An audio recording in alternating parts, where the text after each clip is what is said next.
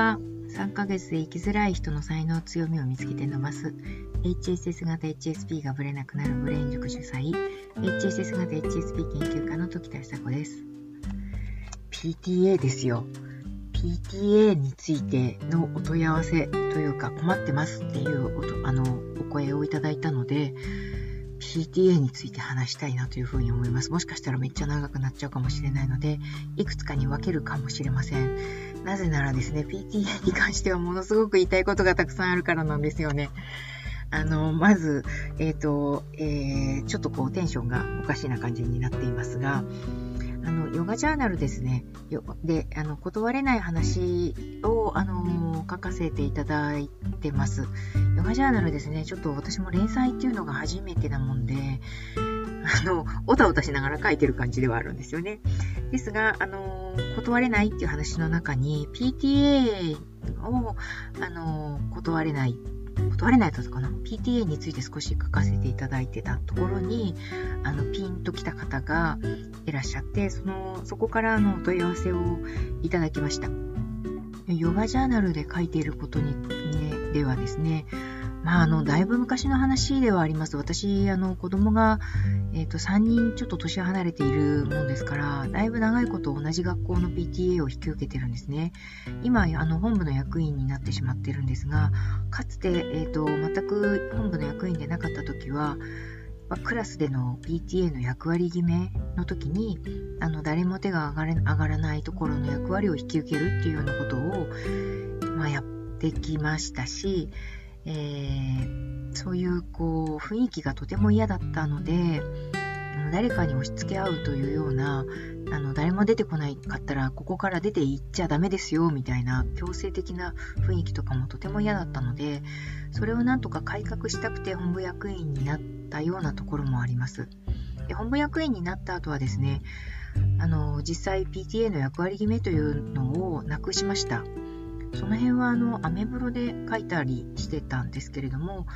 あの詳細はまた、えー、別途お話しできればなというふうに思います。これですね、えっと、難しいです。PTA の役割決めをなくすっていうことを先導役がいたとしてもですね、学校って6年間で終わりになってしまうので、卒業してしまったら全く効力がなくなってしまうというか、その人がいないと、あの、やり続けられないですね。実際ですね、私の一番下の子供が小6で、あと1年間、約1年間しか学校にいないので、来年からまた PTA の役割決めに戻るような話し合いをしてますね。もう私はもう卒業してしまうので、そこら辺はもう任せちゃうかなっていうふうに思ってますし、あの、強力に反抗、反対する人たち、反抗する人たちもいらっしゃるはいらっしゃるので、まあ、その人たちがやりたいようにやればいいんじゃないかなというふうに思っています。で、私が所属、存在、あの、していた、えー、期間は役割気味ではなくて、アンケートを取って、小さい役割を、あの、大勢の人たち、全員ですね、全員に振り分けるという役割をして、あの、やり方をしていました。まあ、とにかくそういう風にしたのはですね、ピリピリした雰囲気が耐えられなかったからで、そのピリピリした雰囲気の中で、あの、一人、あの、私とかが、その、まあ、気を、気の弱い人というかですね、まあ、ヘラヘラして、あ私やりますけど、みたいな風にして穴を埋めていくっていうようなことになってしまってたわけです。で、えっ、と、ヨガジャーナルさんのその記事の中では、結局どうなっとったのかっていうことについて書かれていなかったっていうことだったんですけど、結局私はその、あの子供の所属する学校3人がこう渡ってきたので、そうね、16年間、あの、学校に関わってきたんですけど、小学校に関わってきたんですけど、まあ、公立ですね。その、小学校の16年間の中の10年くらいは、えっ、ー、と、役割決めとか断りきれない人たちがしぶしぶ役割を引き受けて不公平な状態があの耐えられなかったのでそれを改善するために本部にいました。っていうのがこの結論というか、えー、解消の仕方だったんですけれども。なので、ヨガジャーナルさんの記事の中では、そのどうなったのかっていうことについては、あの、書けなかったんですよね。で、その記事を、あの、読んでくださった方が、えっと、PTA でですね、今必要なお誘いを断りきれてないっていうようなことに困っていらっしゃる。もしかしたら今、そういう時期なんですかね。もっと早い段階で決まる、あの、決まってしまう学校も多いと思うんですけれども、決まりきらないので、ずるずると、まあ、あの、推薦し合うか、誘い続けられてしまう、誘われ続けるっていうことが続いてしまってるのかもしれません。よく聞く話では、会長が決まらないので、副会長を複数人にして、副会長が会長の役割を持ち回りにするっていうような会長不在の学校があったりとか、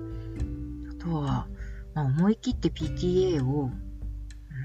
うん、なんでしょう、活動停止にされたりするようなところがあったりとかするみたいですよね。会長が6人いるっていうような学校もあるって聞いたような気がします。それが、その、いいのか悪いのか、もう時代の流れで仕方がないのか、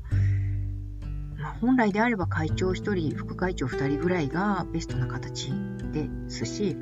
会長があらゆるあの地元の会議なんかにですね、あの出なくちゃいけないっていうような役割を負いつつ、学校の行事の挨拶なんかにも引き受けなきゃならないですし、役員会も開催しなきゃいけないっていうかなり重労働のあの役ポジションになるわけですけど、そういう、こう、もしかしたらこのご相談、あの、メッセージをくださった方は、そういう重い役で、あの、PTA との関わり方をどういうふうにしたらいいのかっていう、あの、ご質問だったんですけれども、私は個人的にはですね、あの、まあ、もちろん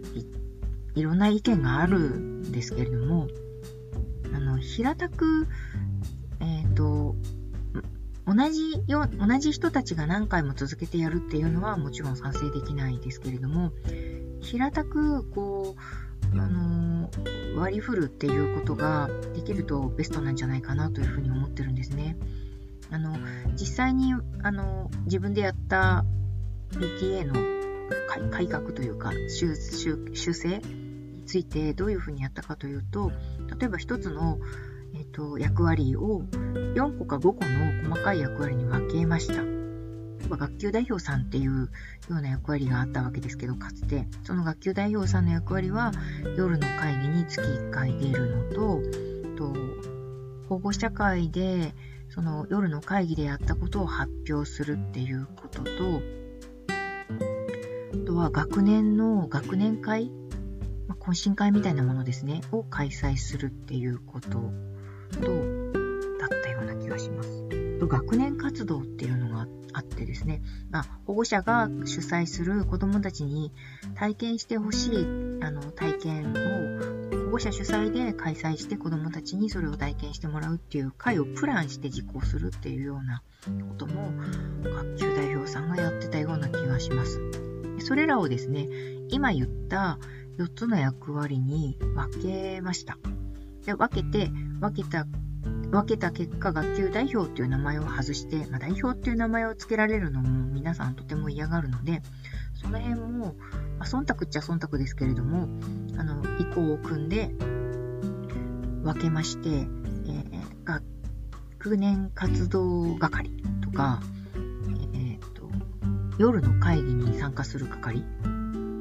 などのように、あの、係活動のように分けさせていただいて、役割の分担を軽くして、それぞれに、まあ、1だったところを4に分けたわけですから、まあ、人数の、その、1人にかかる工数の負担も減るわけです。だいたい1年間に1時間から2時間ぐらいの負担を、まあ、PTA 全体で、保護者全体で役割分担していきましょうって。なおかつ、意味のない活動を少しずつ減らしていくっていうようなことも継続してやり続けました。球体依然としてしまっている活動をなくすだけでも、だいぶ役割は減っていくんですよね。